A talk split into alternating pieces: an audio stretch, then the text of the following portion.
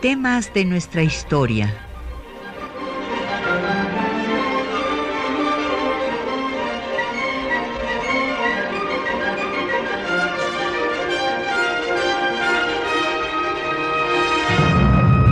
Un espacio que difunde el conocimiento del pasado para comprender nuestro presente. Programa a cargo de la maestra Patricia Galeana.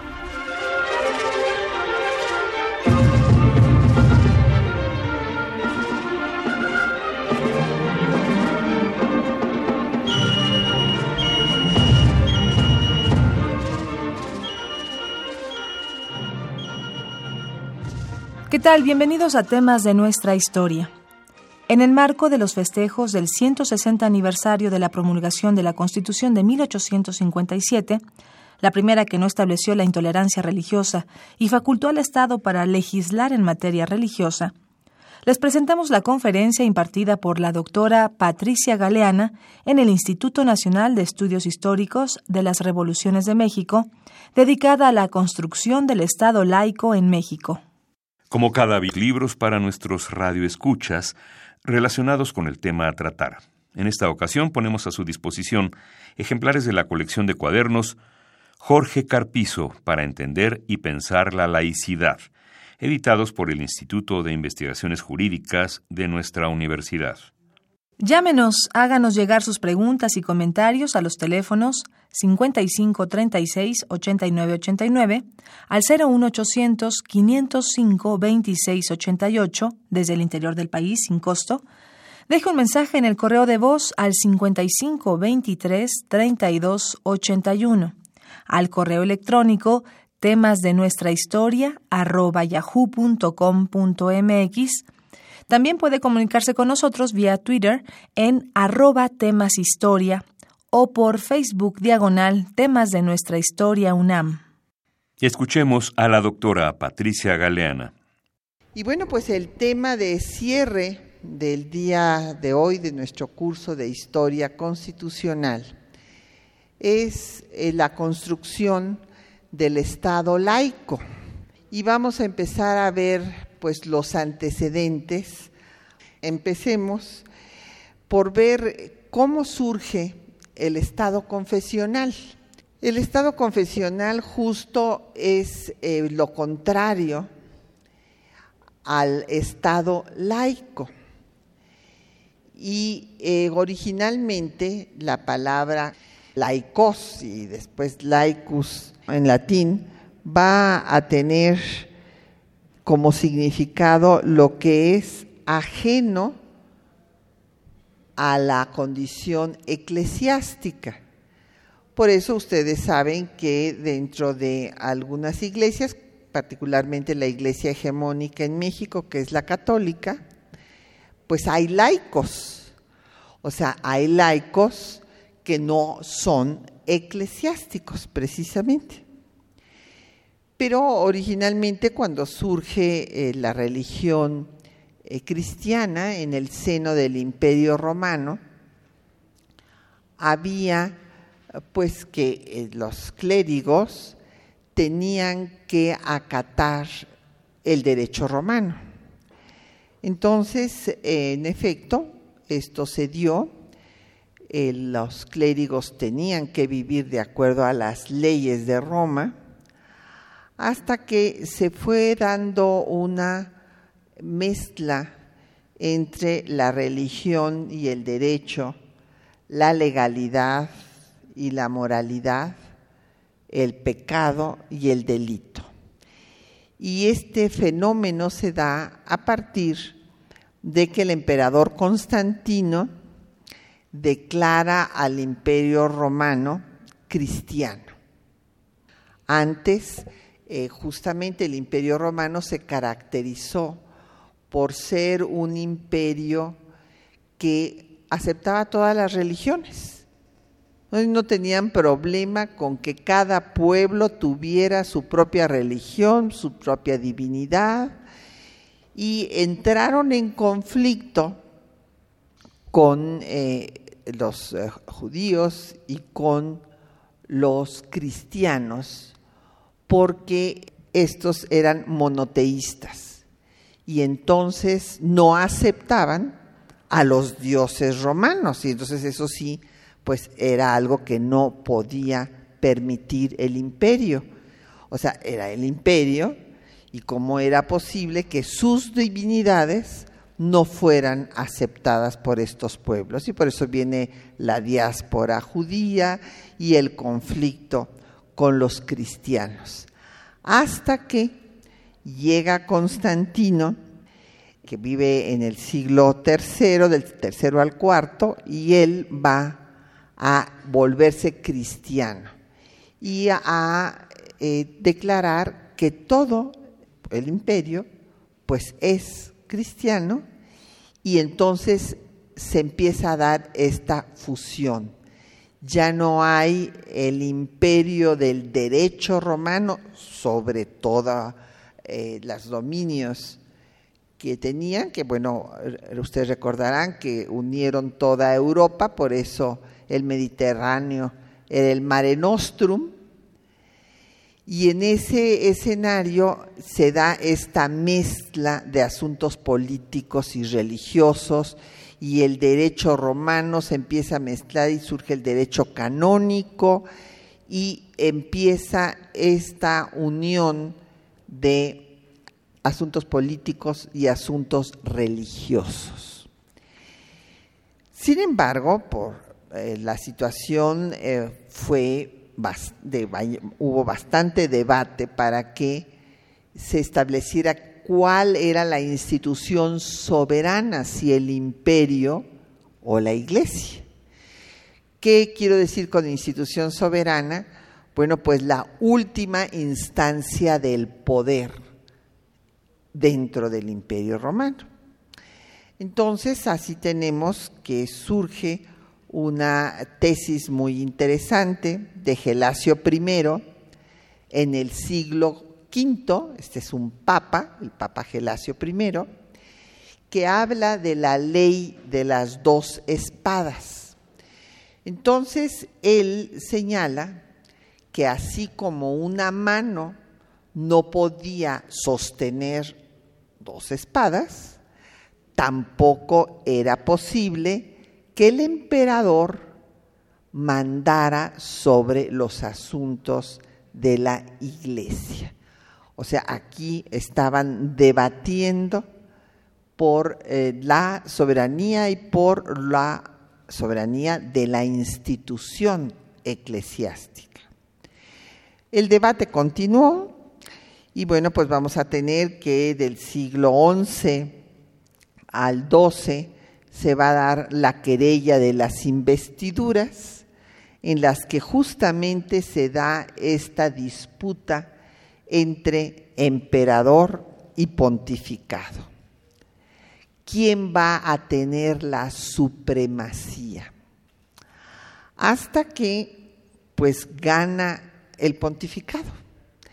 Y entonces así tenemos que el Papa Alejandro VI, el Papa Borgia, Papa español que va a favorecer justamente a sus connacionales, dándoles, haciendo esta eh, eh, línea imaginaria en las bulas alejandrinas que divide al continente americano estableciendo que todo lo que quedaba al este de esta línea era para Portugal y lo que quedaba al oeste era para España.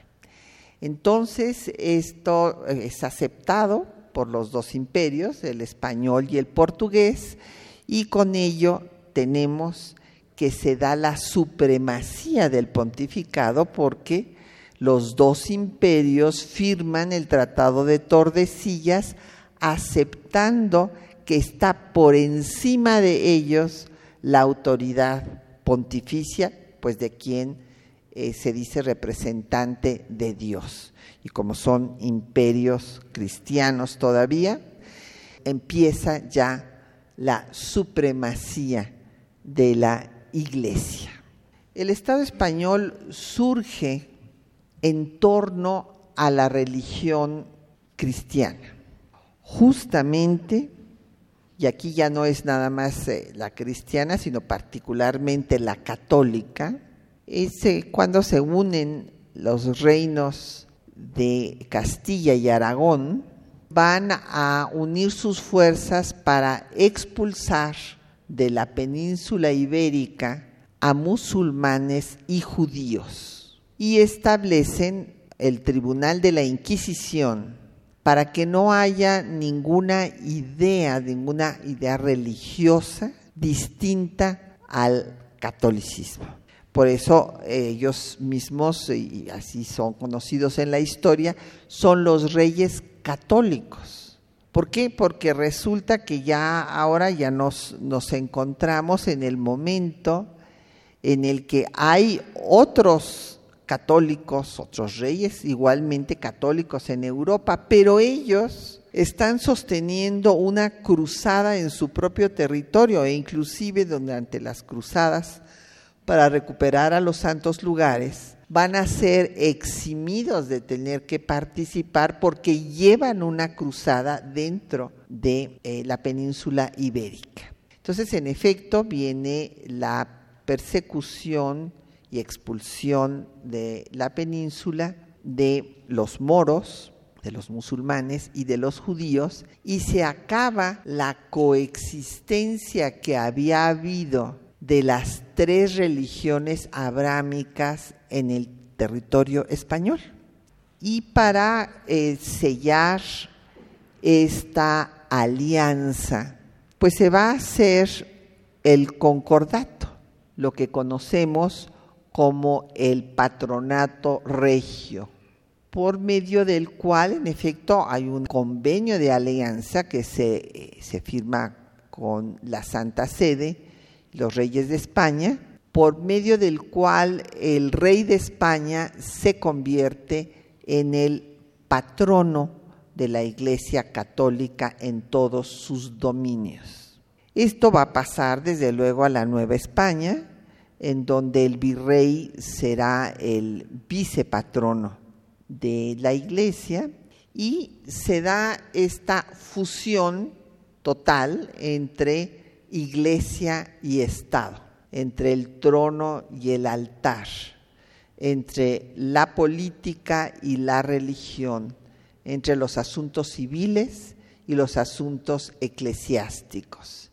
Entonces el pecado se vuelve delito y en esta situación, pues el tema de las relaciones iglesia-estado, pues va a ser el tema capital de la historia política de México en el proceso de construcción de su Estado nacional. Cuando viene la independencia, bueno, pues viene esta disputa por la soberanía de eh, la iglesia surgen todo tipo de movimientos. Ya sabemos que en este caso la Nueva España tiene una condición muy especial en su lucha insurgente que la distingue de todo el resto de la América hispana. En eh, Nueva España el bajo clero se revela en contra de la autoridad del monarca. Esto no sucede en ninguna otra parte de América hispana. Aquí hay un personaje que es Miguel Hidalgo, un clérigo ilustrado que va a desafiar a las dos autoridades, porque la iglesia, la jerarquía eclesiástica era aliada y defensora de la corona. Cuando Hidalgo toma las armas, pues va a enfrentarse a las dos instituciones lo excomulgan. Lo excomulgan a él y a toda la insurgencia. Y entonces Hidalgo responde a la excomunión de la Inquisición que no hay que temer de esa excomunión, eh, dicho en otras palabras, pero lo que le dice a la población, no valen esas excomuniones porque estos señores son católicos por política, así dice textualmente, y su Dios es el dinero. Entonces, bueno, ustedes se imaginarán que esto la Inquisición y la Iglesia no se lo perdona a Hidalgo ni 200 años después. Los de la iglesia sale tanto los líderes revolucionarios como Hidalgo, como los contrarrevolucionarios, como los que llevan a la consumación de la independencia y cómo llegan a la consumación de la independencia con una idea contrarrevolucionaria para que no se establezca la constitución de Cádiz. No la constitución de 1812 de Cádiz, sino la constitución reformada de Cádiz en 1820. Es la primera constitución que se dan a sí mismos los españoles, pero tuvieron previamente la constitución otorgada de Bayona, que les da Napoleón I. La constitución de Bayona establece, entre otras cosas, la proscripción de la tortura, imagínense ustedes desde entonces. Y eh, hay una influencia importante de lo que se va a llamar los españoles afrancesados, o sea, los españoles que tenían ideas liberales, pues influidos por la ilustración.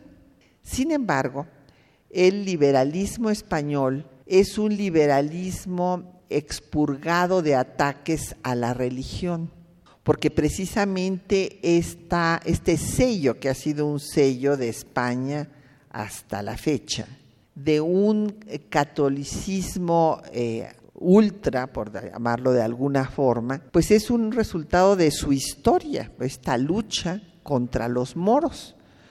Bueno, pues uno de los platillos, el, moros y cristianos, ¿verdad? Es uno de los platillos eh, de la cocina española que nos habla justamente de esta cruzada que marca a la historia de España y también de la América española.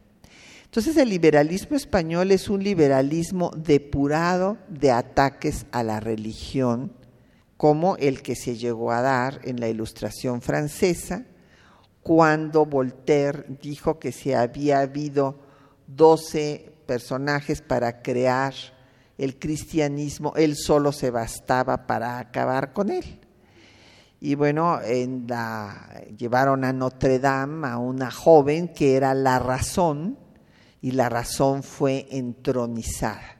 Y se llamaban ilustrados precisamente porque era una forma de ironía respecto de los iluminados por el Espíritu Santo. Entonces ellos no estaban iluminados por el Espíritu Santo, sino que estaban ilustrados por la tenían la luz de la razón. Y por eso se pusieron a hacer la enciclopedia para demostrar que el hombre con su razón podía conocer todo lo que se propusiera. Este era el liberalismo francés.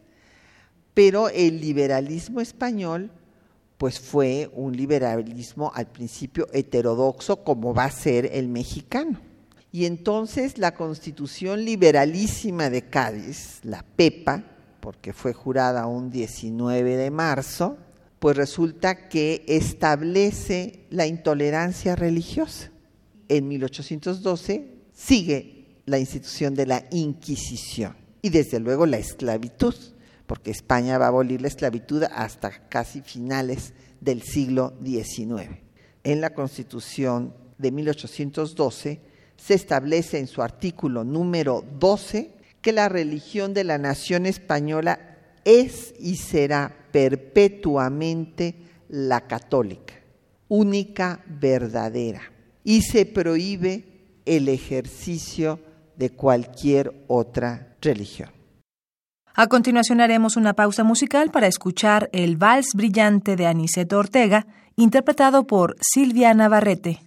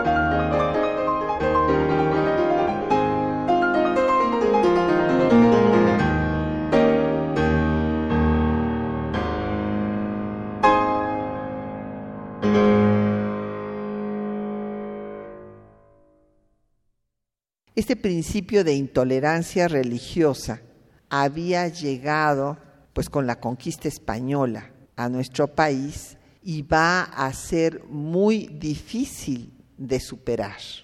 Es una cultura muy distinta, por ejemplo, la que tienen en este sentido en Estados Unidos. En Estados Unidos nunca hay un conflicto iglesia-estado, porque el Estado siempre tiene la supremacía sobre todas las iglesias. Entonces, en todas las constituciones mexicanas se establece la intolerancia religiosa. Esto es, en la constitución primera que se da en plena insurgencia, el decreto constitucional para la libertad de la América Mexicana, mejor conocida como Constitución de Apatzingán por haberse jurado en esta población en 1814 se establecerá en el artículo primero que la religión católica es la única que debe profesarse en el Estado y que la calidad de ciudadano, artículo 15, se pierde por herejía o apostasía. En la Constitución, ya una vez consumada la independencia, pues en la Constitución de 24, que se establece el régimen federal, encontramos en su artículo tercero un artículo que este sí, a pesar de que la mayor influencia de la Constitución de 24 es la Constitución de Estados Unidos, escrito por los propios constituyentes como el propio Lorenzo de Zavala, hay también alguna influencia española y en el artículo tercero prácticamente se copia lo establecido por la Constitución de Cádiz y dice que la religión de la nación mexicana es y será perpetuamente la católica y se prohíbe expresamente el ejercicio de cualquier otra. Hubo un primer intento de reforma liberal en 1833, cuando personajes como Valentín Gómez Farías y José María Luis Mora consideraron que para que el Estado mexicano fuera verdaderamente independiente, debería de ser soberano, o sea, debería de ser la última instancia del poder en su territorio. Y entonces iniciaron una reforma con una serie de medidas de tipo político, económico y social. En 1833 todavía ni España ni la Santa Sede reconocen la independencia de México. La reconocen hasta 1836.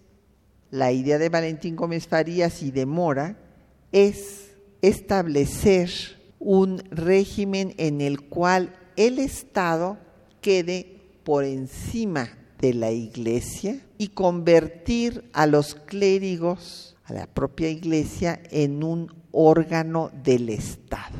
O sea, es una reforma muy interesante porque no quieren que haya esta actitud de que el Papa está por encima de quien gobierne a la nación mexicana, sino que quieren ejercer de facto el patronato. O sea, quieren hacer lo que hacían los reyes de España. Los reyes de España decidían eh, dónde se abría un obispado, nombraban obispos, decían aquí los virreyes cuál era la parroquia que se iba a abrir, dónde se abriría, etcétera, etcétera. ¿Por qué? Porque había una fusión de los asuntos religiosos y políticos e incluso llegó a haber virreyes que eran al mismo tiempo arzobispos, como Lisana y Beaumont, los eh, reformistas liberales de 1833 secularizan primero las misiones de las Californias, eh, suprimen la coacción civil para el cumplimiento de votos religiosos, cierran a la Universidad Pontificia de México y crean a la Dirección General de Instrucción Pública y van a, además a expulsar a todos los que no cumplieran con esta legislación. Pero los liberales de 33 no solamente deciden enfrentarse a la iglesia y someterla a la autoridad civil, sino que también quieren someter al ejército a la autoridad civil. Gómez Farías y Mora querían que se disolviera ese ejército y que se crearan guardias civiles que en caso de necesidad defendieran a la nación. Evidentemente lo que sucedió fue que se unió la iglesia y el ejército, hubo un levantamiento al grito de religión y fueros, se llamó a Santana, y Santana puso a un obispo para que derogara toda la legislación que habían dado los liberales de 33.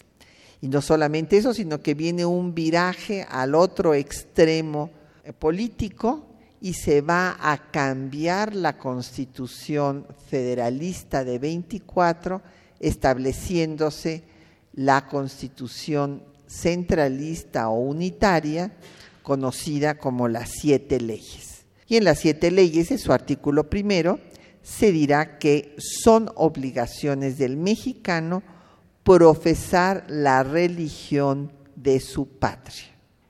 y el otro tema que también es obligatorio es el cumplimiento de esas leyes. Esta constitución de 36 tuvo una gran influencia de Lucas Alamán, quien eh, pues sin duda ha sido la cabeza más brillante que ha tenido el conservadurismo mexicano, para mi gusto, en toda su historia. Y él retoma las ideas de Benjamín Constant de que haya un poder moderador que esté por encima de los tres poderes planteados desde el espíritu de las leyes de Montesquieu, el legislativo, el ejecutivo y el judicial.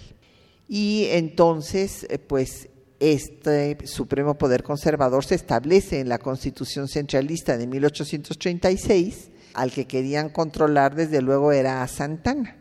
Por lo tanto, Santana no gusta de esta constitución y eh, después de un intento federalista de 1842, cuyo Congreso es disuelto, se va a establecer una segunda constitución centralista en 1843 que se llaman Bases Orgánicas de la República Mexicana. Y en el artículo sexto se establece que la nación profesa y protege la religión católica, apostólica y romana con exclusión de cualquier otra. O sea, se reitera el principio de intolerancia religiosa. Posteriormente, en 1847, viene el, restablecimiento del federalismo, de la Constitución de 24, con algunas reformas. Entre las más importantes está que se incorpora el juicio de amparo que había surgido en Yucatán con Crescencio Rejón y que es una institución que se hace justamente para defender a la ciudadanía de las arbitrariedades de la autoridad. Y bueno, pues estaban pensando, desde luego dense cuenta que están viviendo los ires y venires de Santana.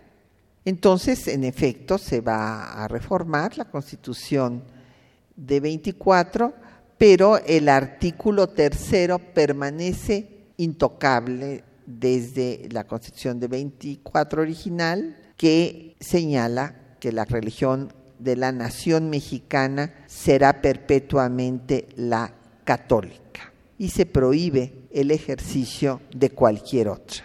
Después viene de nueva cuenta Santana en la posguerra con Estados Unidos y va a gobernar sin constitución porque se le muere Lucas Alamán. Lucas Alamán lo había traído como un mal necesario para establecer una monarquía. Estaba ya absolutamente persuadido de que la República no lograba la estabilidad política del país, ni la federal ni la central, y que lo que había que hacer es traer a un monarca de verdad, porque siempre se quedaron con la idea de que Iturbide había sido un improvisado y por eso no había podido consolidar el primer imperio. Entonces había que traer a uno de Europa y para esto se necesitaba primero pacificar al país y por eso Lucas Alamán trae a Santana al último gobierno, pero se muere y entonces Santana queda sin brújula y eh, pues va a gobernar sin constitución, por lo cual pues hablamos de que técnicamente pues es una dictadura. Finalmente viene una nueva revolución, la revolución de Ayutla, que eh, lleva al poder a la tercera generación de liberales. La primera pues fue la de la insurgencia, encabezada por Hidalgo, la segunda la de Valentín Gómez Farías y la tercera es en la que van a encontrarse personajes como Benito Juárez, Melchor Ocampo, los Lerdo de Tejada, Ponciano Arriaga. Yo considero que es la generación más brillante de la historia de México.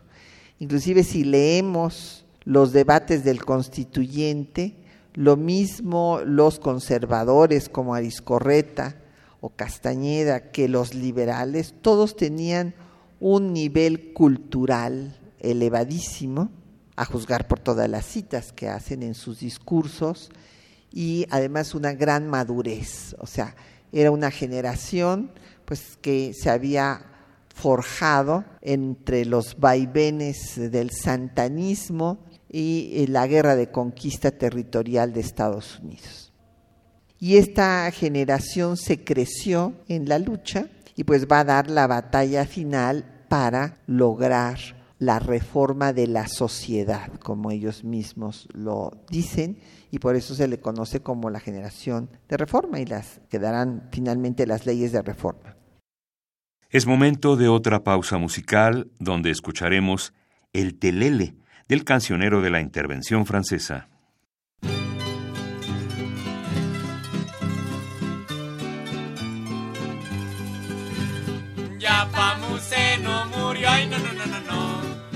Lo llevan a enterrar entre cuatro reaccionarios, Salín y de sacristán. Cuando al monte vino aquí, ay sí, sí, sí, sí, sí, pensó que se iba a comer a la república entera. ¡Caramba! Como si fuera un pastel, más derrotado el gabacho. Ay, sí, sí, sí, sí, sí, al tomar a Guadalupe, al indito se le tupe. Ay, sí, sí, sí, sí, sí, y se vuelve lelo y gacho.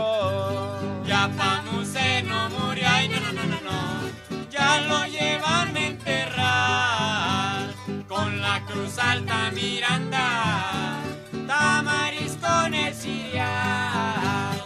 Cuando al monte vino aquí, ay, sí, sí, sí, sí, sí, por el petit Napoleón, soñaba ser presidente y mandar a la nación. Aceptó México el reto, ay, sí, sí, sí, sí, sí, y el hábil de Pamuceno se ha dado un frentazo bueno. Ay, sí, sí, en el cerro del Loreto. Ya Pamuseno murió, ay no, no, no, no, no, ya lo llevan a enterrar. Cobos le canta el responso, Zuluaga se echa a llorar. Cuando al monte vino aquí, ay, sí, sí, sí, sí, sí, a ponerse el majestad y a darnos en su gobierno palos y fiestas y pan. Llegó con sus once ovejas, ay, sí, sí, sí, sí, sí, atontando viejos chochos, dando esperanzas a muchos. Ay, sí, sí, sí, sí, sí, y consuelos a las viejas. Ya Pamuseno murió, ay no, no, no, no, no, ya lo llevan. Los se ponen luto, las mochas van a rezar. Cuando al monte se murió, del telele que le dio, dejó escrito en un papel que le hicieran los honores ¡Caramba! y un entierro de virrey, ya le alzan un mausoleo. Ay, sí, sí, sí, sí, sí, un epitafio que dice, aquí yace un infeliz. Ay, sí, sí, sí, sí, sí, se le indigestó el empleo. Que ya al monte se murió, ay no, no, no, no, no, ya lo llevan a enterrar.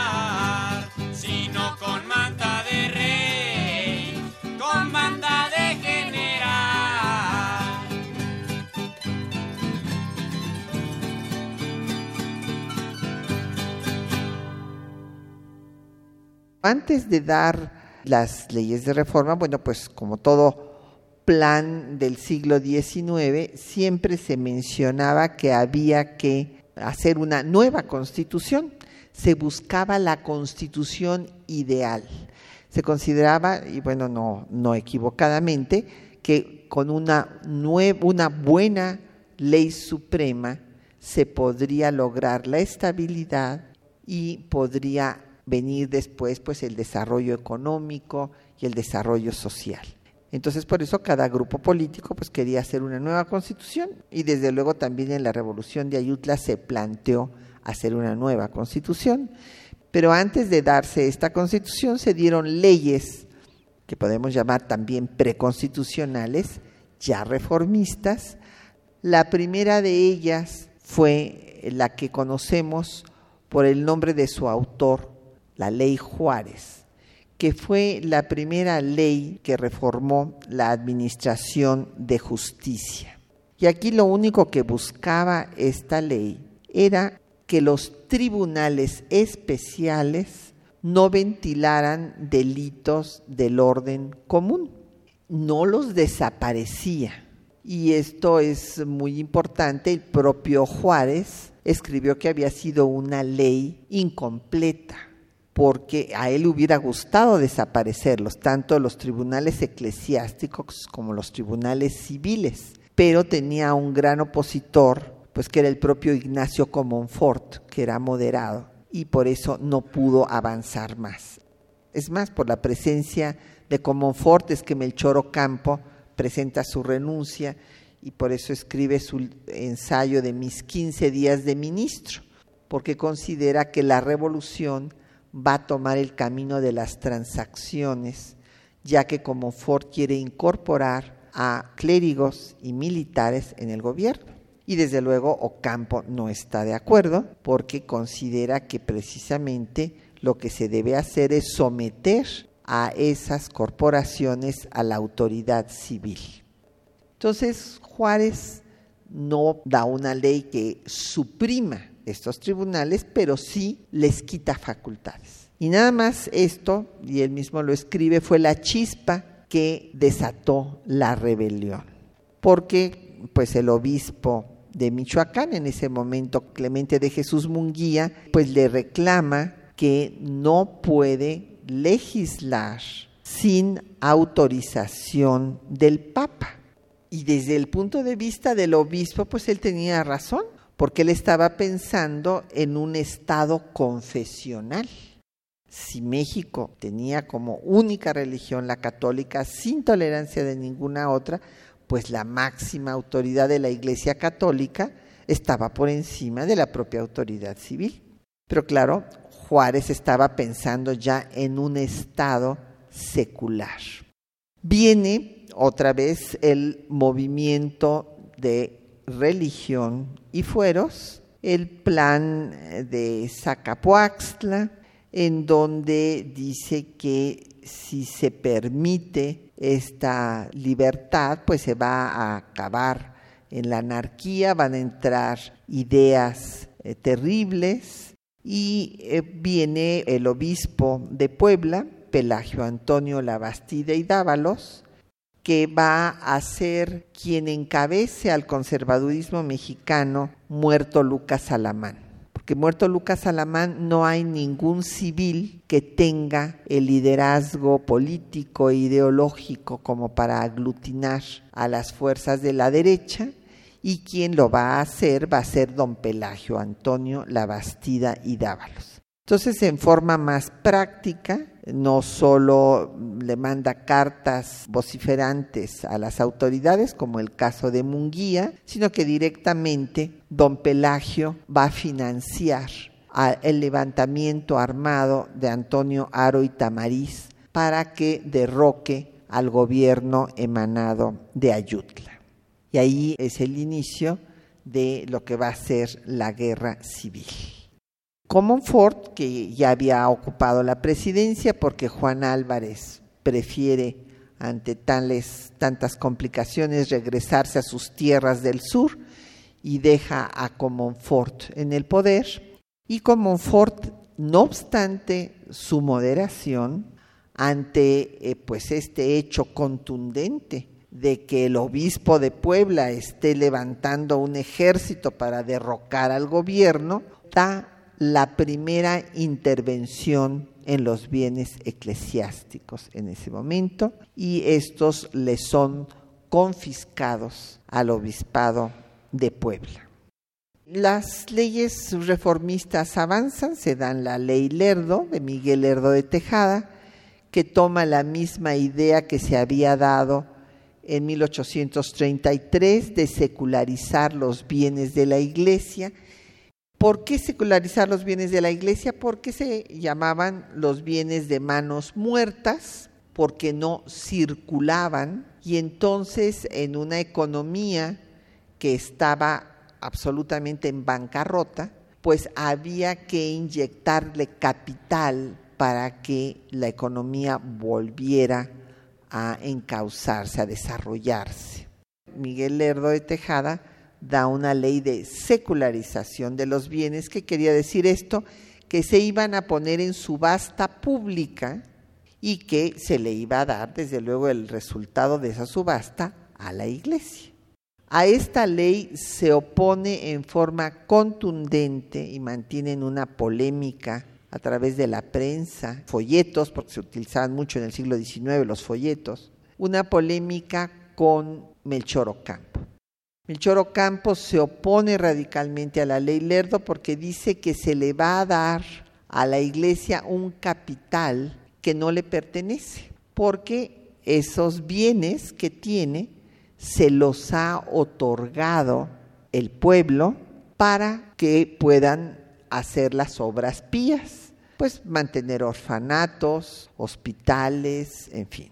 Pero que estas obras deben de ser responsabilidad del Estado y que, por lo tanto, esos bienes son propiedad de la nación, ya que no son producto del trabajo de los clérigos, sino que han sido donaciones, eh, legaciones, etcétera, de la población a la iglesia. Y claro, también tienen su origen las propiedades de la iglesia en que en el mundo católico se prohibió la banca porque se condenó la usura. Entonces la banca se desarrolló en los países protestantes, pero en los países católicos no. Y entonces, eh, como hacían falta préstamos, pues la que se convirtió en el gran banco fue la Iglesia Católica, que prestaba a muy bajos réditos, pero con hipoteca. Entonces también fue otra forma en la que fueron creciendo los bienes de la Iglesia. El hecho es que a pesar de la polémica con Melchor Ocampo, se da la ley Lerdo, y esta después será incorporada a la Constitución de 57 con reformas, porque se le quitará el artículo octavo que eximía de la secularización a las tierras ejidales. Pío IX, el papa de ese momento, que había sido un cardenal más liberal, pero como le tocó enfrentarse al proceso de unidad italiana, se volvió profundamente conservador. Y entonces Pío IX reunió un consistorio secreto para eh, condenar esta legislación que se estaba dando en México, en particular las leyes Juárez y Lerdo, la constitución que estaba en curso, porque acuérdense que el constituyente de 57 trabaja durante un año entero, de 56 a 57 con representantes de todas las tendencias políticas del país, por lo cual era una eh, constitución que tenía toda, no solo la legalidad, sino la legitimidad. Mientras está el proceso constituyente, se siguen dando leyes reformistas, se da la ley La Fragua que establece que se van a fundar oficinas del registro civil en donde no haya parroquias porque hasta ese momento la Iglesia Católica en esta unión que venía desde el Imperio Español era la que llevaba el registro de los nacimientos. Entonces toda la vida de la población giraba en torno a la iglesia, pues la iglesia sabía desde el nacimiento hasta la defunción, todo pasaba por la iglesia. Entonces, en una forma muy moderada, José María Lafragua propone poner en lugares donde no hubiera una parroquia que hiciera este trabajo, que el Estado se empezara a hacer cargo del registro, el nacimiento de la ciudadanía. Finalmente se promulga la Constitución Federal de los Estados Unidos Mexicanos el 5 de febrero de 1857 y esta es la primera constitución en la historia de México que no establece la intolerancia religiosa.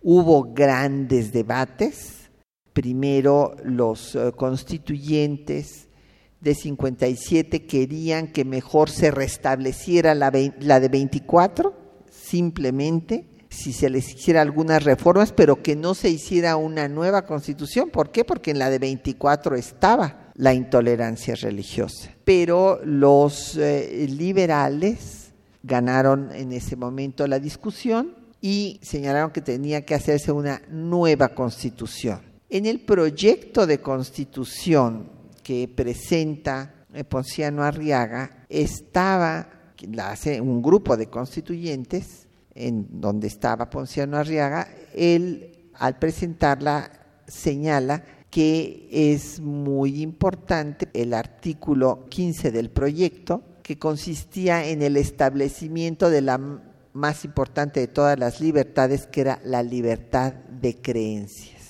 El debate fue de lo más encarnizado y finalmente perdieron la votación los liberales y se, el Pleno se manifestó porque no se estableciera la libertad de creencias, ya que eso iba a contribuir a la desunión de los mexicanos porque el catolicismo para los conservadores era el único lazo de unión entre los mexicanos.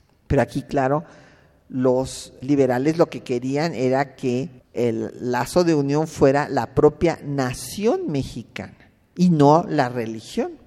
Finalmente no se pudo aprobar la libertad de cultos, pero Ponciano Arriaga se las ingenió en la comisión redactora de la Constitución para que tampoco se estableciera la intolerancia. Y lo logró en la comisión correspondiente y no se estableció la intolerancia. Y no solamente eso, sino que en el momento en el que pierden la votación para establecer la libertad de cultos, se saca una propuesta que sí es aprobada para no dejar en la indefensión, dice Arriaga, al Estado frente a la iglesia, una iglesia transnacional que está en Roma, que es muy poderosa, y entonces se propone, él propone lo que se convierte en el artículo 123 de la Constitución de 57, que se establezca que el Estado puede legislar en materia de culto religioso. Es lo que hacían los reyes de España, los que eran los patrones de la Iglesia o lo que quiso hacer Valentín Gómez Farías con el ejercicio del patronato, pero aquí ya era una ley que ponía a la autoridad civil por arriba de la autoridad religiosa. Estos dos puntos, el no establecer la intolerancia y facultar al Estado para legislar en materia religiosa, pues hizo que la Iglesia Católica condenara a la Constitución de 1857 y excomulgara a todos los que la hubieran jurado y no eh, se arrepintieran de ello. Negó los sacramentos a todos. Hay que recordar una cosa muy importante. Aquí en México no ha habido guerras de religión porque aquí nadie trataba de imponer el protestantismo o el budismo o eh, la religión musulmana. Eran católicos todos. El único ateo era Ignacio Ramírez, que había causado escándalo en la Academia de Letrán con su discurso Dios no existe, los seres se sostienen por sí mismos, que presentó desde antes de estas fechas, cuando era un jovencito. Entonces sean católicos liberales, católicos moderados y católicos conservadores. La jerarquía eclesiástica se enfrenta al Estado, pues el arzobispo, el antecesor de Rivera, Lázaro de la Garza, eh, se niega a la absolución, de eh, quienes no se arrepientan del juramento de esta constitución y bueno, todo el, el episcopado, como se llama en pleno, pues se opone a esta, así dice textualmente Clemente de Jesús Munguía y todo el episcopado firma este documento.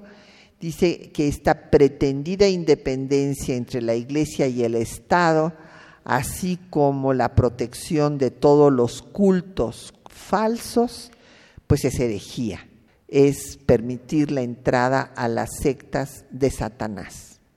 Agradecemos su atención y a las personas que hacen posible este programa. La doctora Patricia Galeana, titular de este espacio. Juan Stack y María Sandoval en la locución. Socorro Montes en los controles de audio. Quetzalín Becerril en la producción y Erlinda Franco y Jacqueline Santos en los teléfonos. Hasta el próximo viernes.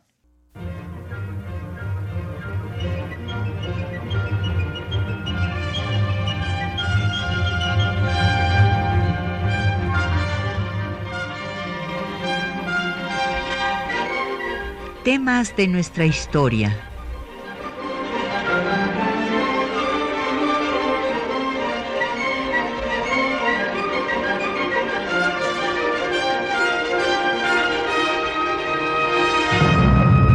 Un espacio que difunde el conocimiento del pasado para comprender nuestro presente. Programa a cargo de la maestra Patricia Galeana.